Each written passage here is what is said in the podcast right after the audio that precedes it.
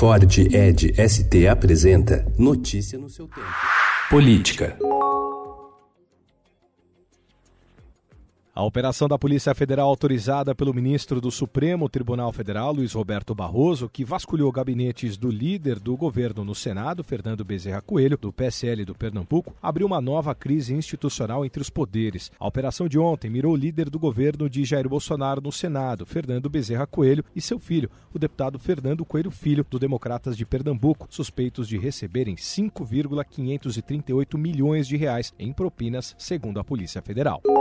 Após bolada de 120 milhões de reais na Mega Sena, a euforia deu lugar a cadeiras vazias e um certo ressentimento na liderança do PT. Um dia após um grupo de servidores e assessores ganhar na loteria, parte dos sorteados no bolão não apareceu para trabalhar ou foi dispensado. Além da imprensa, os ganhadores também estão sendo abordados por amigos e parentes. O Estadão teve acesso a uma troca de mensagens num grupo de WhatsApp. Agora é convencer a família que somos do Senado. E um outro respondeu respondeu: Aqui já apareceu o amigo que, desde outubro de 2018, não me chamava.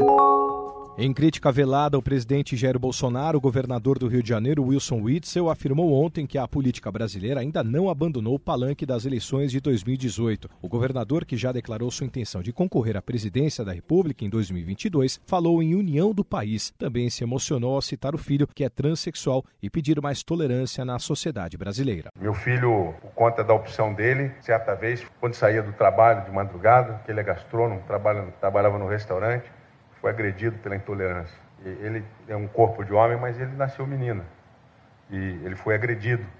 Quando ele me contou, senti impotente, sem ter o que fazer. E aquilo me doeu muito.